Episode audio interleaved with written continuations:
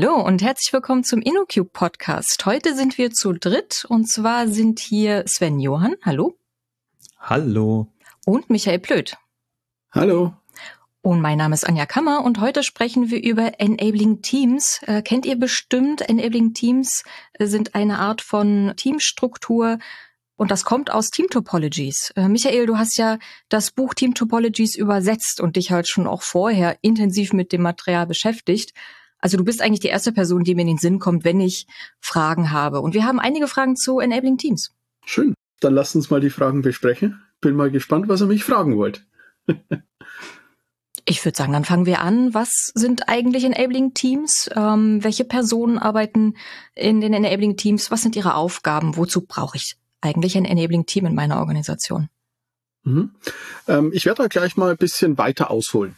Ähm, bevor ich jetzt auf die Frage gehe, was sind Enabling Teams, will ich das Ganze erst noch mal ein bisschen in den ganzen Kosmos von Team Topologies einordnen. Also wie schon gesagt, Enabling Teams kommen aus dem Umfeld der Idee von Team Topologies. Das ist ein Buch von Matthew Skelton und Manuel Pace.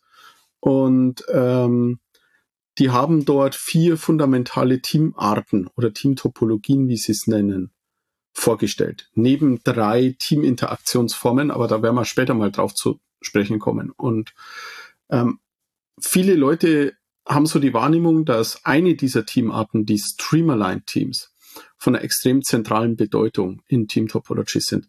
Das ist zum gewissen Grad absolut richtig. Ja, so ein Streamline-Team soll Value stiften für Kunden, äh, für Nutzer und Nutzerinnen von einem System, und ähm, sehr viel in der Team Topologies Welt zielt darauf ab, die schnell zu machen. Also, dass die schnell lieferfähig sind, dass die eine hohe Lieferkadenz hinbekommen, ähm, dass die in kurzen Iterationszyklen ja, Software ausliefern können, etc. Und da spielt natürlich auch das Thema kognitive Belastung für diese Teams eine entscheidende Rolle. Ja, also man will sicherstellen, dass die Mitglieder des Teams, ich sage mal vereinfacht gesagt, nicht überfordert sind. Und da kommen jetzt so die anderen Teamarten oder Topologien ins Spiel. Also beispielsweise Plattform-Teams, die eben die kognitive Belastung der Streamline-Teams dahingehend reduzieren sollen, indem sie denen eine Plattform anbieten für bestimmte Sachen, worum sich das Streamerline-Team nicht mehr kümmern soll. Das können jetzt technische Plattformen sein, irgendwelche Cloud-Plattformen, CICD-Plattformen, können aber auch fachliche Plattformen sein. Ja, also beispielsweise Briefversand und Empfang zum Beispiel, mhm. ja, dass die das sich da nicht drum selber kümmern müssen oder sich mit der Fachlichkeit auseinandersetzen müssen, sondern dass sie das as a Service im Idealfall nutzen können. Dann gibt's noch die Complicated Subsystem Teams, wo, ja, ich sage mal, schwer am Markt zu bekommendes Spezialwissen gebündelt wird. Ähm, und es gibt halt da auch noch die Enabling Teams. Und deren Aufgabe ist es, ähm, die insbesondere die Streamerline Teams, aber auch potenziell die anderen Teamarten in bestimmten Themenbereichen zu befähigen. Ähm, und dieses Befähigen kann auf unterschiedliche Art und Weise stattfinden. Ähm, erstens ist ein Enabling-Team auf einen bestimmten Themenbereich spezialisiert, kann man sagen. Mhm. Was sind das so für Themenbereiche? Ja, also ich könnte mir jetzt beispielsweise vorstellen, dass man Agile Coaches in einem Enabling-Team mhm. bündelt. Ja, dass man eben sagt, so Agile Enabling. Ähm, das kann ein technologisches Enabling sein, ja, in bestimmten zum Beispiel für Machine Learning, AI-Sachen könnte man das machen für bestimmte Cloud-Plattformen, äh, für bestimmte Methodiken, ja, zum Beispiel kollaborative Modellierung aus dem Domain-Driven Design-Umfeld, ähm, Software-Architektur wäre eine Möglichkeit. Also die Bandbreite ist an der Stelle ehrlich gesagt beliebig groß. Ich nehme immer gerne zum Beispiel IT-Security als Beispiel. Ja, ähm, wenn ich mich so umschaue, was ich so erlebe an Teams, zum Beispiel im IT-Security-Umfeld, sehe ich relativ viele Teams mit einer Disabling-Mentalität. Was ja, bedeutet also, das? Ja, ähm, ich will jetzt da niemandem zu nahe treten, mhm. aber ich sage, diese Teams sagen sehr häufig Nein. Mhm. ja, zu anderen. Also, wie, das willst du machen? Nee, aus Gründen von IT-Security darfst du das nicht. Wie, so wollt ihr das lösen? Seid ihr wahnsinnig? Das geht ja überhaupt nicht. Ja, und nee, und da haben wir unsere Policy und deshalb dürft ihr das nicht, etc. Also ich ja, überspitze also, jetzt natürlich ein bisschen. Also ich, ich kenne äh, Security Consultants, die haben so als Einstiegsgag, hi, ich bin, ich bin von Security, ich bin hier, um zu helfen. Ja, und dann ist halt immer der, der totale Gag, weil noch nie irgendjemand von IT-Security irgendwie hilfreich war, ja. Und er meinte halt auch, ja, das muss man einfach, das muss man wirklich ändern, ja. Also. Ja. Also wir, wir sollten jetzt da auch nicht pauschalisieren, ja. Also das ja. ist natürlich auch ganz wichtig, ja. ja. Ähm, ist jetzt so ein kleiner Lacher zwischendrin. Aber ich sag mal so, eine Enabling-Mentalität in dem Umfeld wäre eine Arbeitsweise, dass ich sage, hey, lasst uns mal euer Problem bitte verstehen und wir helfen euch dabei, wie ihr dieses Problem auf sichere Art und Weise lösen könnt. Und wir helfen euch auch dabei im Hinblick auf Wissensvermittlung, dass ihr das in Zukunft auch selber machen könnt, dass ihr Security von Haus aus direkt einbauen könnt. Ja, und das ist so die, die Idee des Enabling Teams. Die kognitive Bela Belastung der anderen Teams wird auch zusätzlich dadurch gesenkt, dass das Enabling Team Zeit und Ressourcen hat, ähm, finanzieller Natur beispielsweise oder infrastruktureller äh, Natur, dass die auch ganz viel Forschung und Entwicklung machen können. Also dass die sich in ihrem Themenbereich weiterbilden, dass die am Puls der Zeit sind sozusagen und hier destillieren, was ist jetzt von den neuen Trends für die Organisation, in der ich tätig bin, relevant, was können wir adaptieren oder was sagen wir, hey, das ist nett, aber das ist irgendwie nichts für uns als Organisation beispielsweise. Aber das heißt nicht, dass sich, dass sich Entwicklungsteams nicht mehr weiterbilden müssen, oder? Nee, also natürlich äh, sollten die sich weiterbilden, aber so ein Streamerline-Team sollte jetzt nicht, ich sage mal, ähm, 40, 50 Prozent seiner Zeit hm. Damit äh, verbringen, um rauszufinden, was sind jetzt die neuen Trends bei einer Cloud-Plattform im Umfeld äh, von Softwarearchitektur oder was weiß der Geier was, natürlich ist eine gewisse Weiterbildung ähm, immer eine gute Sache.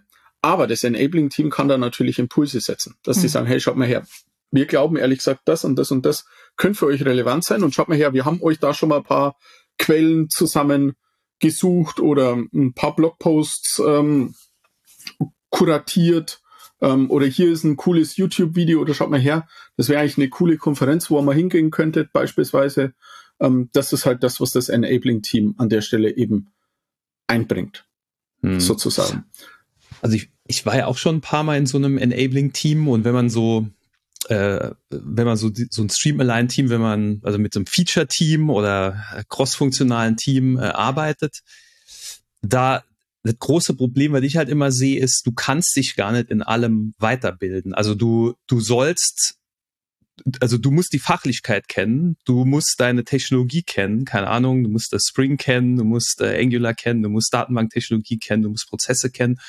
Und dann noch zusätzlich Experte zu werden in Security, in, äh, in betrieblichen Themen, in Infrastruktur, hm.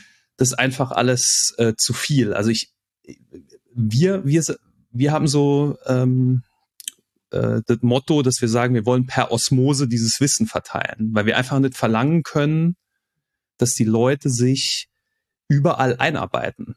Also weil die haben einfach keine Zeit. Also selbst wenn, wenn jemand Interesse hat an Infrastruktur oder so, ja, also es gibt halt noch 27 andere Themen und wir müssen einfach, also um effektiver zu sein, denke ich, ist schon wichtig, dass dass so ein Streamline-Team, also ich will jetzt niemanden aufhalten, sich äh, für irgendwas zu interessieren, aber wir wollen es schon irgendwie auf dem Silbertablett präsentieren, wie man es machen kann. Ja. Du hattest gesagt, Wissen wird verteilt über Osmose. Kannst du das noch mal ein bisschen beschreiben, was du damit meinst? also Osmose in der Biologie ist ja, also jetzt, jetzt bin ich auf dünnem, dünnem Eis, ne? ähm, aber Osmose bedeutet ja, dass ich, ah, jetzt, ich, warte, jetzt muss ich nochmal, also ich, ich habe es irgendwie so im Alistair Coburn, der hat es mal, ähm, der hat mal praktisch diesen Begriff, äh, also diesen Satz gesagt, wir wollen Wissen über Osmose verteilen. Und was er damit meint, ist, wir sitzen als Team zusammen und jeder weiß was in dem Team Und dadurch, dass wir uns ständig unterhalten und unser Wissen teilen, wirst du nach einem Jahr, also auch zum Beispiel bei, bei wenn, wenn du Pairing machst, ja, du bist kein Experte in, ich sag mal, Datenbanken, ja, und jetzt pairst du relativ lange mit irgendeinem Datenbankexperten und du musst dich praktisch nicht anstrengen, um nach einem Jahr Datenbankexperte zu sein. Ja, mhm. das wird dir sozusagen geschenkt, indem du einfach mit, das passiert halt einfach so. Also da ist, also er nennt es osmotische Kommunikation. Wir reden, wir unterhalten, wir machen Sachen zusammen. Und wenn ein Experte mit einem Novizen arbeitet, pairt oder einfach nur hinten im Raum sitzt und die Unterhaltung mitbekommt, wird man nach einer gewissen Weise automatisch schlauer. Ja, also im Grunde genommen so ähnlich bei InnoQ ist ja auch, wenn man bei InnoQ arbeitet, es ist unmöglich, kein Architekturexperte zu sein, weil es hat so, also so, eine, so eine Dauerberieselung. Ja, zumindest irgendwann. Genau. Ja, irgendwann, genau. Ähm, das bedeutet, Enabling-Teams äh, coachen allerdings auch, so dass diese Osmose eintreten kann. Das heißt, man kann mit diesen Pairen oder sich coachen lassen, so dass man über Osmose dann Wissen äh, aufnehmen kann, ja? Ja, unbedingt. Mhm. Das sieht ja Team Topologies auch eine dedizierte Interaktionsform vor. Ja, Team Topologies sieht drei verschiedene Interaktionsformen vor für Teams.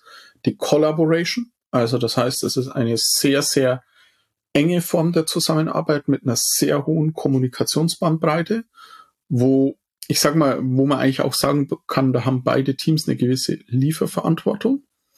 Dann X as a Service, wo die Kommunikationsbandbreite zwischen den Teams sehr niedrig bis nicht existent ist.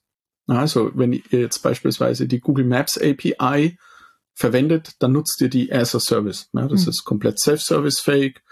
Ihr müsst jetzt nicht irgendwelche Besprechungen mit dem Maps-Team von Google ansetzen, um das Ding nutzen zu können, ja, ihr nutzt einfach die Dokumentation, Beispielcode, der da ist, vielleicht irgendwelche Libraries und seid einsatzfähig an der Stelle. Und dann gibt's halt noch als dritten Interaktionsmodus den der Facilitation.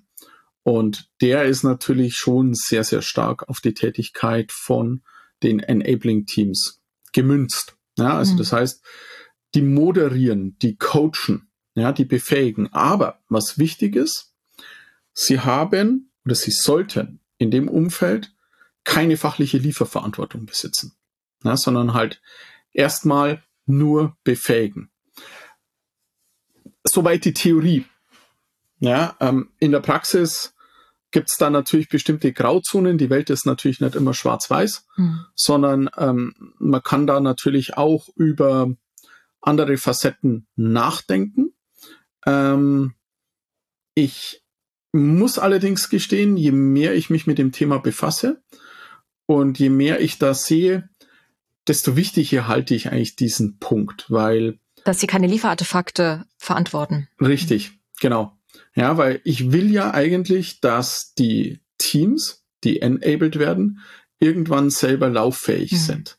Ja, und ich finde, Verantwortung zu tragen für was ist immer ein sehr, sehr gutes Zielbild für sowas. Ja, ihr sollt es selber verantworten.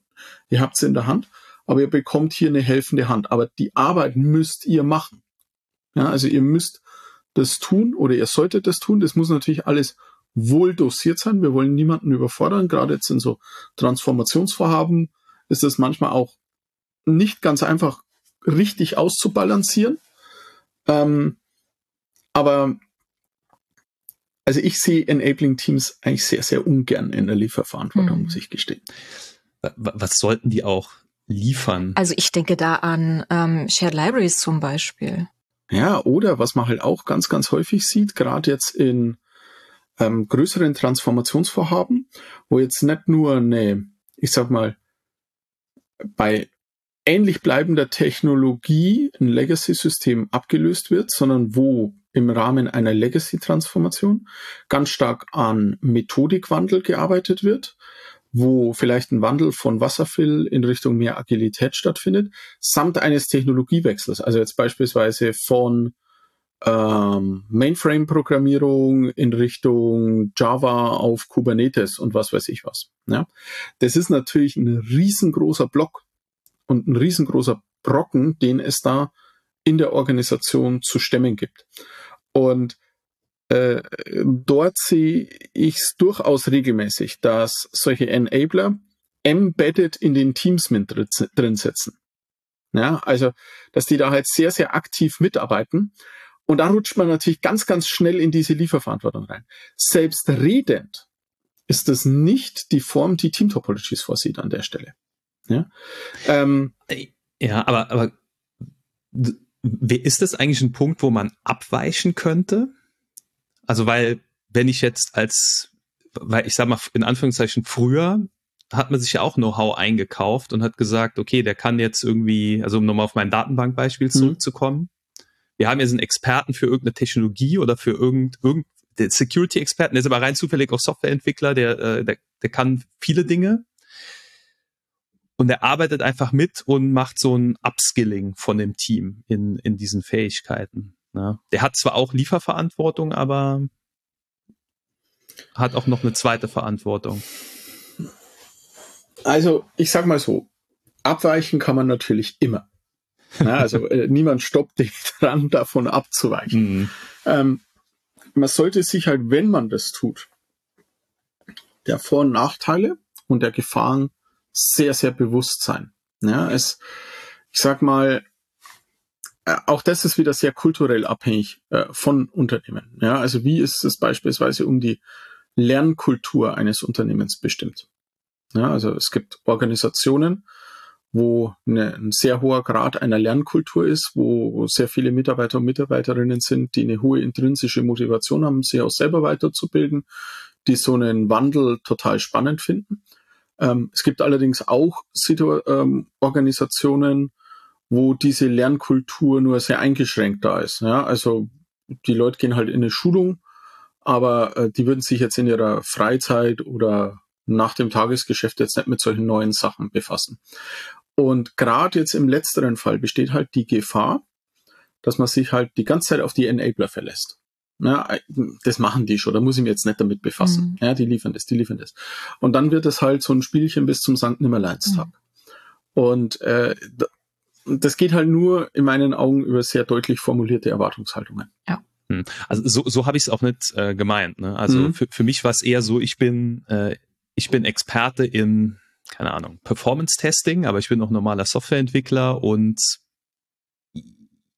ich, ja, ich sehe die Gefahr, ne, dass, dass man halt sagt, du bist der Experte im Performance-Testing, also machst du immer die Performance-Tests. Nee, das kann nicht meine Aufgabe sein. Ich muss, ich muss mal zwei Leute aus dem Team dazu befähigen, dass sie das auch machen können, weil ich bin nämlich übernächste Woche nicht mehr da oder so. Oder, also ich bin nur temporär in dem Team. Aber die Gefahr besteht natürlich schon, das sehe ich Ja, die besteht auch also, nur von anderer Seite. Die Expertin oder der Experte macht's immer am schnellsten. Und der Zeitdruck mhm. ist ja meistens enorm. Ja, also ich kenne ehrlich gesagt kaum ein Umfeld, Umfeld, wo es keinen Zeitdruck gibt für irgendwas. Und das ist natürlich super bequem, wenn man sagt, hey, mach das jetzt mal schnell, du kannst es doch am schnellsten. Ja, bevor irgendjemand, der da neu reinwächst, dreimal so lang braucht. Das ist natürlich eine mhm. sehr, sehr kurzfristige Betrachtungsweise, aber diese Verlockung ist natürlich schon sehr süß. Ja, es passiert sehr häufig. Ja. ja. Das ist auch ganz wichtig, ja, für die Enabler selber, dass die sich da nicht breitschlagen lassen. Ja, und, und halt dann, ja, ich mach's jetzt mal schnell. Oder ja, ich sehe ja die rödeln wie die, wie die Wilden und äh, komm, ich mach das jetzt mal eben schnell. Ähm, sondern da ist schon äh, natürlich auch die nötige, also einerseits die nötige Sensibilität gefragt, aber auch dann eine gewisse Härte, nein, ich mache es jetzt nicht, sondern wir machen das im Pairing oder wir machen das im Mob beispielsweise zusammen. Und das nächste Mal macht ihr es selber mhm. und ich passe auf, dass er keinen Blödsinn baut. beispielsweise. Ich weiß, wenn du hattest noch eine Frage, wie Enabling Teams man vergleichen kann zu Center of Excellence. Möchtest du diese Frage stellen? Weil ich denke, die passt hier sehr gut. Äh, ja, also die, die, ich glaube, also Team Topologies macht ja, also ist natürlich Frankfrage, ne? also Team Topologies macht ja eine große, also machen ja eine Unterscheidung, ja, sagen wir, wir hatten ein Enabling Team ist kein Center of Excellence. Jetzt könnte man natürlich äh, wenn wir jetzt sagen, wir haben einen, wir haben Security-Spezialisten, ähm, wir haben äh, QA-Spezialisten, wir haben Performance-Test-Spezialisten, wir haben You name it Spezialisten, da würde doch jetzt so eine normale Organisation sagen, ja, das haben wir ja schon alles. Wir haben schon Enabling Teams, wir haben ja unsere Security-Abteilung und wir haben unsere QA-Abteilung. Ähm, wir müssen ja gar nichts ändern. Ja?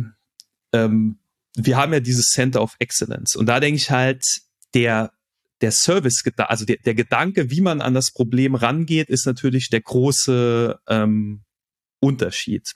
Michael, wie würdest du, wie würdest du diesen Unterschied beschreiben? Also, also von der Herangehensweise?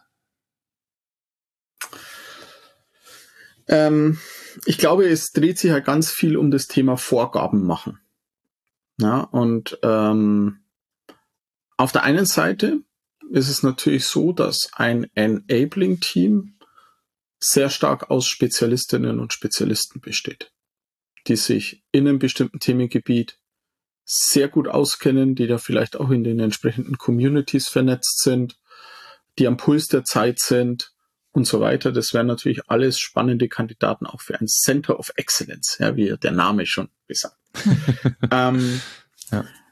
Ich glaube, der Kernunterschied ist halt das Thema inhaltliche Verantwortung und Vorgaben. Also ein Enabling-Team sollte in der, ich sage jetzt mal so, reinen, puren Theorie keine Vorgaben machen. Ja, während das Center of Excellence natürlich sehr stark geprägt ist durch das Machen von Vorgaben, aber auch durch das Tragen der Verantwortung für diese Vorgaben. Hm, ähm, hm, hm. Das ist jetzt mal die reine Theorie. Ähm, ich glaube aber in der Praxis ähm, verschwimmen die Sachen auch ein bisschen. Und ich glaube, das ist äh, sehr, sehr stark davon abhängig, von der Ausgangslage, auf die ein Enabling-Team trifft. Also ähm, wie ist denn in dem Bereich der Zuständigkeit des Enabling-Teams beispielsweise die Erfahrung in den Streamerline-Teams? Mhm. Ja, gerade wenn jetzt zum Beispiel so ein technologischer Wechsel ansteht, ja, und man macht so ein technologisches äh, architekturelles Enabling in bestimmten Sachen, äh, erlebe ich es regelmäßig, dass die Leute in den Streamerline-Teams beispielsweise vollkommen überfordert sind mit den Sachen. Ja, also da prasselt eine Vielzahl an Themen, Frameworks, Begrifflichkeiten, Technologien auf die Leute rein und die sehen den Wald vor lauter Bäumen nicht mehr. Und ich glaube, das ist da so ein Punkt, wo man durchaus als Enabling-Team mal hergehen kann und sagen, so, wir hauen jetzt mal folgende Pflöcke in den Boden und sagen, ihr macht es jetzt einfach mal so. Ja, mhm. wir wissen, warum wir es tun und wir setzen mhm. jetzt erstmal etwas mehr, wir machen Vorgaben am Anfang. Ja, wir setzen einen Rahmen, in dem ihr euch bewegt, aber mit dem klaren Ziel, diese Vorgaben graduell im Laufe der Zeit mit wachsender Erfahrung, mit wachsendem Wissen wieder zu reduzieren. Ja, das muss natürlich ein klares Ziel sein. Also es muss daran gearbeitet werden, dass diese Menge an Vorgaben durch das Enabling-Team wegschmilzt. Ähm, wird die irgendwann bei Null ankommen? It depends. Ja, aber ähm, ich denke mal, in so einem Umfeld kann es sinnstiftend sein, als Enabling-Team auch mal ein bisschen zu agieren wie so ein Center of Excellence. Ja, also die, also ich kann mich noch an einen früheren Kunden erinnern, da war es ganz interessant. Die Leute haben tatsächlich gesagt, äh, als wir da aufgetaucht sind und wir haben, wir haben jetzt keine Vorgaben gemacht, aber wir haben halt gesagt, mhm. also das ist mal hier, wir, wir rammen jetzt mal so einen Flock hier in. Mhm. So, so da, ihr habt ja eine Orientierung. Und da war die Antwort eher so, ah, total super, endlich gibt mir jemand Orientierung. Wir können aber auch von der Orientierung abweichen. Wir sind eigentlich, also wir wissen, ja. glaube ich, schon, was wir tun, mhm. ja, äh, aber ah, wir haben wirklich keine Lust, uns alles von Pontius zu Pilatus selbst zu überlegen. Ja, wäre vielleicht nicht schlecht, wenn jemand äh, mal sagt, was Sache ist. Ja. Genau, das ist der Unterschied zwischen Regeln und Prinzipien. Ne? Also Regeln ja. sind irgendwie richtig diese Vorgaben, über die du gesprochen hast, Michael. Und das, was du gesagt hast, Sven, das sind Prinzipien, von denen man abweichen kann aus guten Gründen. Wenn man es besser weiß oder äh, es in diesem Fall mhm. für das eigene Team nicht passt. Ja, ähm, wobei es auch hier wieder ein paar schwierige Bereiche gibt. Also ich mhm. rede gerne von Leitplanken. Ja. Also zum Beispiel, wenn du jetzt, lass uns mal ein, ein Beisp ganz konkretes Beispiel durchdiskutieren. Wir haben eine Organisation, die hat bisher ähm, sehr monolithische Systeme, ähm, beispielsweise am Mainframe gebaut, ganz viel COBOL-Entwicklung mit sehr, sehr viel wasserfalllastigen Prozessen, sehr, sehr deutlichen Hierarchien, die ausgeprägt sind in der Organisation. Und man möchte jetzt das Delivery-Modell im Rahmen eines Modernisierungsvorhabens äh, abändern. Ja, also man will quasi in Richtung, sagen wir mal beispielsweise in Richtung von einer Cloud-Native-Architektur gehen, um mal ein Buzzword zu bemühen, mhm. in Richtung eines agileren äh, Liefermodells ähm, und natürlich auch mit dem Zielbild vielleicht irgendwann, dass man cross-funktionale Teams etabliert. Ähm, da ist natürlich sehr, sehr, sehr, sehr viel Enabling vonnöten auf diesem Weg, ja, durch Enabling Teams.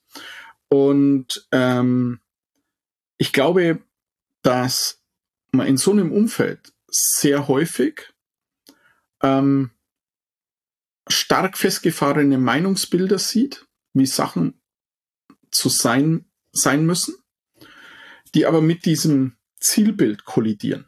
Ja, und an der Stelle ist, glaube ich, das mit den Prinzipien noch ein Ticken zu weich. Mhm. Ja, also ich würde dort Leitplanken setzen. Ja? Also erstmal enger getaktete Leit Leitplanken als Enabling-Team.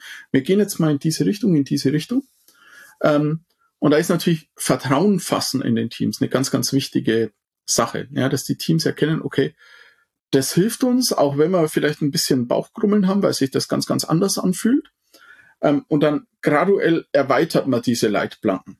Ja, aber die Leitplanken im Hinblick des Zielbilds bleiben jetzt erstmal bestehen. Also eine Möglichkeit wäre beispielsweise, wenn wir mal ganz konkret reden, zum Beispiel solche Themen wie Mikro- und Makroarchitektur. Makroarchitektur sind architektonische Vorgaben, die für alle Teams verpflichtend sind. Mhm. Mikroarchitektur ist für die Teams der architektonische Entscheidungsrahmen, wo die selber Entscheidungen fallen können. Da kann man sagen, dass so ein Enabling-Team am Anfang durchaus gewisse makroarchitektonische Vorgaben macht, die potenziell umfangreicher sind, um halt dann graduell die Leute zu befähigen, eigene Architekturentscheidungen zum Beispiel für verteilte Systeme treffen zu können. Man reduziert dann diesen Raum und das Enabling-Team wechselt dann graduell rüber, weg vom Vorgaben machen zur Moderation. Ja, dass die Teams eben diese Makroarchitektur selber vorantreiben und das Enabling-Team moderiert dann. Und am Ende ist diese Moderation auch vielleicht nicht mehr nötig. Mhm. Ja? Äh, wichtig ist, dass wir hier nochmal uns in den Sinn bringen, dass es mehrere Enabling-Teams geben kann. Ja. Ne? Also du hast, wir haben jetzt öfter über nur einem Enabling-Team gesprochen, aber mhm. es sind ja mehrere, ne? Security Enabling-Team, ja. ähm, QA, Architektur, ähm, du hattest noch gesagt, äh, IT-Security und so weiter. Ja. Also sozusagen ein Zusammenspiel von mehreren Enabling-Teams am Ende. Auf jeden Fall. Mhm. Ja. Und man muss jetzt auch eines sagen. Ja, nicht, dass sich da manche Hörerinnen und Hörer denken, also irgendwie das, was der Blöd da erzählt, das hat ja jetzt recht wenig mit der Literatur zu tun. Mhm. Äh, wir reden da gerade von Abweichungen. Ja. ja. Von der originären Idee. Ähm, die vielleicht initial sinnvoll sind, aber natürlich in Richtung der originären Idee hinarbeiten sollen. Mhm. Ja, also mir geht's immer um einen ja, praxisorientierten, pragmatischen Einsatz äh, dieser Ideen. Gut. Eine Frage, die wir uns noch aufgeschrieben haben und die mir auch ein paar Mal gestellt wurde, ist, rechnet sich so ein Enabling-Team eigentlich? Ist das nicht totaler purer Luxus? Also ist so ein Enabling-Team oder sind mehrere Enabling-Teams in einer Organisation überhaupt wirtschaftlich? Das ist eine spannende Frage. Ich glaube, ja. ähm, die werden wir erst im Laufe der Zeit äh, beurteilen können. ja. ähm, ich glaube, da jetzt eine aus dem Brustton der Überzeugung sa zu sagen, ja, äh, je mehr Enabling Teams, desto besser und das ist wirtschaftlich auf jeden Fall ein Use Case. Ähm, ich glaube, das wäre vermessen. Ja. Ich glaube, wir können die Frage momentan noch nicht wirklich beantworten. Und ich glaube, das wird auch keine Ja-Nein-Antwort sein. Ich glaube, die Antwort wird so, ein, so eine es windelweiche, wachsweiche, es kommt drauf an ähm, Aussage sein. Also ich denke, ähm, wenn man ein ambitioniertes Transformationsvorhaben startet in einer Organisation, sind diese Enabling Teams auf jeden Fall sinnstiftend. Mhm. Werde ich im Laufe dieser Transformation ja, diese Menge an Enabling Teams dann noch brauchen, das würde ich sehr stark in Zweifel ziehen. Ja, ich würde mich halt da drauf konzentrieren, ähm, für die Bereiche, die dann wirklich nötig sind, dauerhaft nötig sind. Ja, also für mich kann ein Enabling-Team auch potenziell eine temporäre Sache sein, ja, dass das für drei, vier Jahre existiert und dann dieses Know-how in den anderen Teams aufgeht und die Teammitglieder aus dem Enabling-Teams dann in die einzelnen Streamerline oder Plattform-Teams eben beispielsweise ähm, reingehen. Ja, und das ist auch was, was ganz wichtig ist. Also Team Topologies propagiert ja von Haus aus einen evolutionären Organisationsentwurf. Mhm. Also kein, wir machen jetzt einmal eine Organisation und die bleibt bis zum St. Nimmerleinstag so stehen, wie sie ist, sondern die Sachen sollen im Fluss sein. Natürlich will jetzt niemand eine quartalsweise Reorganisation ja. an der Stelle empfehlen. Ja, mhm. es ist, es ist Blödsinn, sowas. Natürlich, ganz klar. Aber Organisation sollte im Fluss sein. Und das betrifft natürlich auch die Enabling Teams oder auch Complicated Subsystem Teams. Ja, also ich kann mir sehr, sehr gut vorstellen, dass so ein Complicated Subsystem Team irgendwann mal aufgeht, zum Beispiel in Form einer Plattform und ja. ein Enabling Team. Ja. ja. Dass man eben dieses Spezialwissen bündelt, als Plattform den anderen anbietet und dort dann entsprechendes Enabling anbietet. Ein ganz, ganz spannendes Buch an der Stelle ist beispielsweise Dynamic Reteaming von der Heidi Helfand. Ja, also die da eben diesen Fluss, diese Evolution sehr, sehr schön in ihrem Buch beschreibt. Das, das kann ich absolut empfehlen dazu. Packen wir in die Show Notes. Ja, also ich, ich kann mich halt noch erinnern, wir hatten, wir waren mal beim Kunden, also hier besagte Performance-Testing da gab es tatsächlich auch so ein, da haben wir so eine Art Lebenszyklus gehabt, wie du es beschrieben hast. Also am Anfang war ganz wichtig, dass alle, alles musste Performance getestet werden, ja, und äh, da war das Enabling Team Performance Test war super busy. Aber irgendwann haben die Leute das halt einfach drauf gehabt. Also es war ein erledigtes Problem. Und dann ist immer die Frage, was machen wir jetzt mit dem Team? Mhm. Ähm, naja, wir reduzieren es halt, die Leute gehen halt woanders rein. Äh, das Team ist nicht ganz tot, weil es gibt ja auch neue Teams. Da gibt es ein neues Team, die müssen auch irgendwie das lernen, aber es ist halt ein deutlich geringerer äh, äh, Aufwand. Ja, also dann, dann lohnt sich so ein großes Team nicht mehr. Das waren halt einfach, also wir waren anderswo mhm. verteilt und haben uns halt nochmal so zusammengesetzt, wenn es gerade äh, was gab. Äh, lustigerweise noch zusätzlicher Kommentar. also wir wurden immer bezahlt. Also äh, wir waren halt einfach da. Ja, also EDA-Kosten sozusagen. Und irgendwann hat die Organisation gesagt, das fand ich ganz interessanten äh, Gedankengang, die Kosten für diese Teams, die werden euch, die werden den Stream-Align-Teams, also die müssen dafür bezahlen. Hm. Mhm. Und dann entscheiden die, ob denen das Ganze, ob das denen das Ganze wert ist. Ja, also dann kannst ja. du, das ist halt ein Service, den kannst du einkaufen und dann kannst du, kannst du gucken. Ja. ja. Ich finde die Idee total ja. super. Ja. Ich bin totaler Freund von mhm. solchen Ideen. Also ich gehöre potenziell zu denjenigen, die so Unternehmertum im Unternehmen immer sehr, sehr spannend und sehr interessant finden.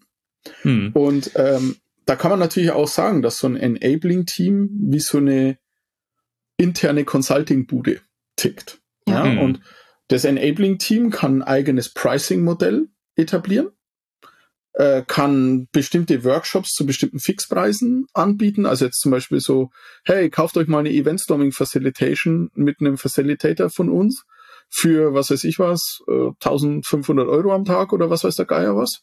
Ja, oder 2000 Euro am Tag. Äh, und wir bieten da noch Vor- und Nachbereitung und Befähigung von Teammitgliedern etc. an.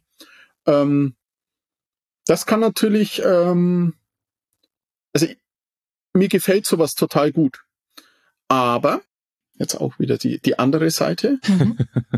die Organisation muss kulturell dafür aufgestellt sein. Ja, es gibt Organisationen, wo viele Mitarbeiterinnen und Mitarbeiter auf sowas überhaupt keinen Bock haben. Und dann hebt sowas nicht ab.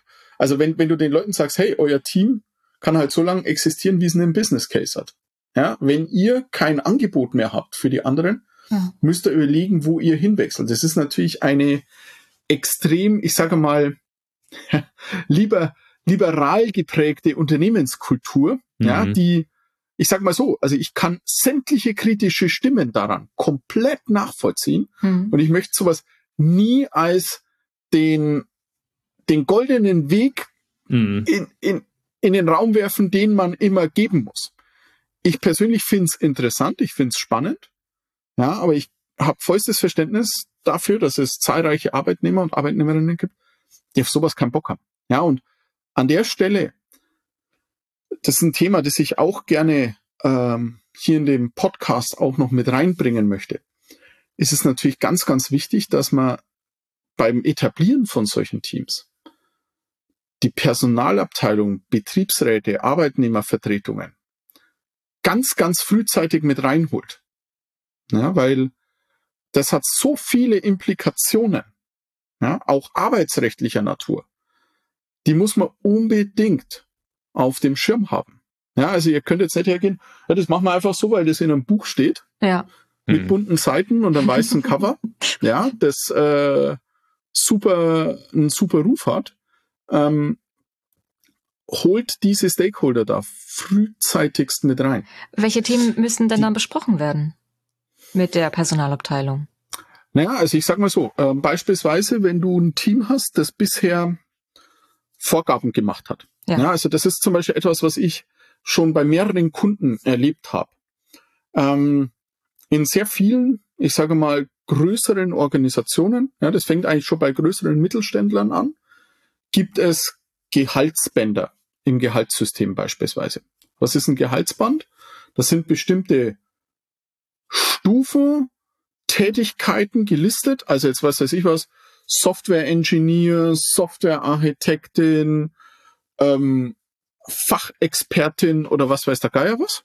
Ja? Und da gibt's verschiedene Stufen. Stufe eins, zwei, drei, vier. Und die Gehaltsbänder sagen, wenn du jetzt beispielsweise Fachexperte auf der Stufe zwei bist, mhm. kannst du von X bis Y in etwa verdienen. Das ist so die Gehaltsrange,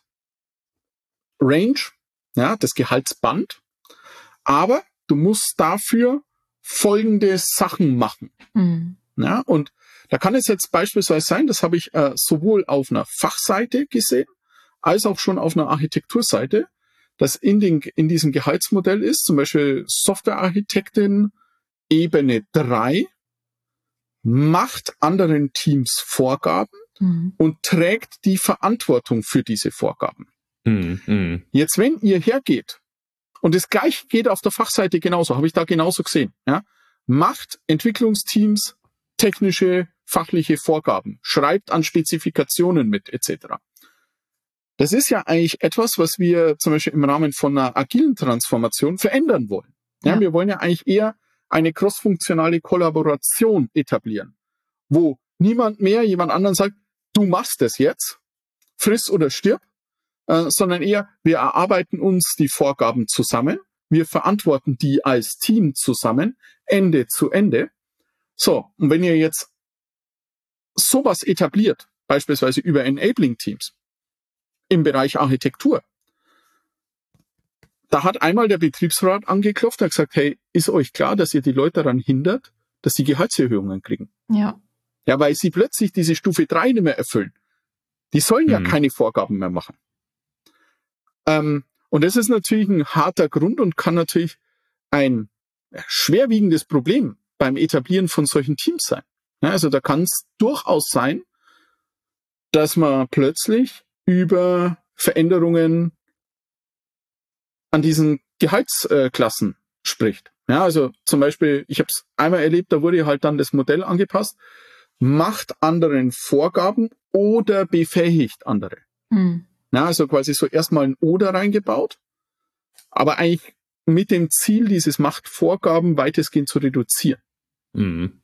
Und sowas steht halt nicht im Buch. Ja, ja und da, da sind natürlich auch, ich sage mal, andere Länder, andere Sitten. Ja, da ist natürlich der deutschsprachige Bereich anders aufgestellt wie beispielsweise der angelsächsische Bereich. zum Beispiel, ja, was Arbeitnehmervertretungen und so weiter und so fort angeht, eure Personalabteilungen etc., die sollten sowas eigentlich am Schirm haben. Also geht frühzeitig hin. Ja, in vielen Organisationen gibt es beispielsweise auch Teams für Personalentwicklung, ja, mit denen man sowas auch diskutieren kann. Weil manchmal müssen ja auch vielleicht die Enabler erstmal fürs Enabling enabled werden, um mal ein Wortspiel zu bemühen jetzt an der Stelle. Ja, wenn die Leute es noch nie gemacht haben, wenn die bisher immer Vorgaben gemacht haben und jetzt dann plötzlich andere befähigen sollen, coachen sollen, das sind ja ganz andere äh, Fähigkeiten, die da gefordert sind. Und das fällt ja nicht einfach vom Himmel oder das, das sind ja auch Sachen, die es zu erlernen gilt. Mhm. Ja, und das, äh, da kann natürlich auch so eine Personalentwicklung durchaus unterstützen bei sowas. Ja. Äh, wie, wie würdest du das sehen? Also jetzt so Stuffing von so einem Team, also klar, wenn ich auf der grünen Wiese anfange, ja, also ich, ich habe noch nix, ja, und ich sage, ich will ein en enabling Team haben, dann kann ich, also wenn ich da bin, wie, wie, wie staffe ich so ein Team? Also auf welche Eigenschaften, Fähigkeiten äh, muss ich da acht geben? Was muss, muss so ein Teammitglied können? Also erstmal natürlich fachliches Know-how ja, in dem Gebiet. okay. ähm, also das ist so die absolute Basis. Die Person sollte fachlich tief in dem Thema drinstecken und auch eine Leidenschaft für das Thema haben. Mhm. Na, also das ist, glaube ich, ganz, ganz wichtig. Das ist die Basis.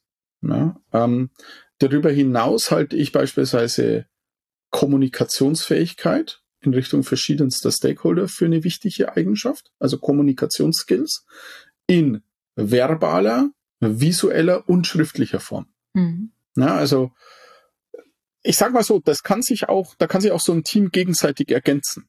Na, also ähm, jetzt beispielsweise, wenn ich jetzt mal über mich reflektiere, ich selber. Ich glaube, ich bin in verbaler und visueller Kommunikation deutlich stärker wie in schriftlicher Kommunikation. Ja, ist vielleicht irgendwie so eine Ironie des Schicksals, aber ich schreibe nicht gern, obwohl ich jetzt das Buch übersetzt habe. Ja, aber ich halte lieber Konferenzvorträge, ja, und äh, kommuniziere mit Leuten zusammen, sowohl persönlich wie remote. Ja, es gibt andere, die haben exzellente technische Schreibskills.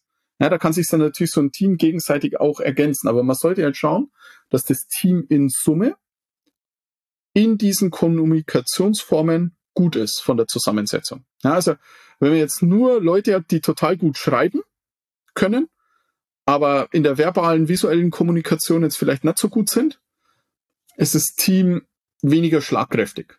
Ja, wie ein Team, das eben all diese Bereiche komplett abdeckt. Weil sie eben viel kommunizieren müssen, Dinge aufschreiben müssen und so weiter. Deswegen ist das wichtig. Das, das ist die Haupttätigkeit eines solchen Teams, ja, Kommunikation. Ja, ja. Das nächste, was ich für wichtig halte, ist Empathie. Hm. Ja, also das heißt, die müssen eine Fähigkeit haben, sich in die Perspektive der zu befähigenden Personen reinzuversetzen. Also, wo kann ich die jetzt mal ein bisschen aus der Komfortzone ziehen? Oder wo lasse ich die jetzt lieber erst einmal noch drinnen? Ja, da eine nötige Sensibilität walten zu lassen. Das ist irre schwer. Ja, vor allem, wenn viel Politik und viele Erwartungshaltungen darum schwirren. Ja, ähm, hm. ich glaube, Empathie ist wichtiger wie Durchsetzungsfähigkeit.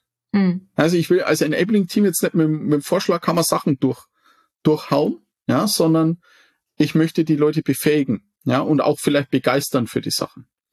Ähm, deshalb halte ich Empathie auch für eine ganz, ganz wichtige Eigenschaft. Ähm, und das nächste ist natürlich, ähm, ich sage mal so, Moderations-, Coaching-Skills. Ja, also, dass die Leute in der Lage sind, halt so einen Workshop zu organisieren, dass die verschiedenste Methoden des Coachings, wie beispielsweise Pair Programming, Arbeiten im Mob, ähm, irgendwelche äh, kollaborativen Modellierungstechniken wie Event Storming, User Story Mapping, je nach Aufgabe mhm. des Enabling mhm. Teams natürlich beherrschen. Ja, also das ist etwas, auch hier, ja, muss nicht jede Person im Team alles perfekt können. Kann natürlich sein, dass die Leute sich ergänzen. Hey, da steht ein Mob-Programming an, Sven, da bist doch du total gut drin und die Anja ist beispielsweise im Pair Programming super stark. Ja, während der Michael so kollaborative Workshops ganz gut etablieren kann. Das ist völlig okay. Hm. Ja, aber das wäre etwas, was ich mh, mm, in so einem Team gerne drin hätte. An Skills, die mir persönlich wichtig wären. Mhm. Wenn ich jetzt, also ich meine, das sind schon, das ist schon relativ anspruchsvoll, würde ich mal sagen, ja. Und äh, vielleicht kriegt man so ein Team nicht direkt genauso zusammen.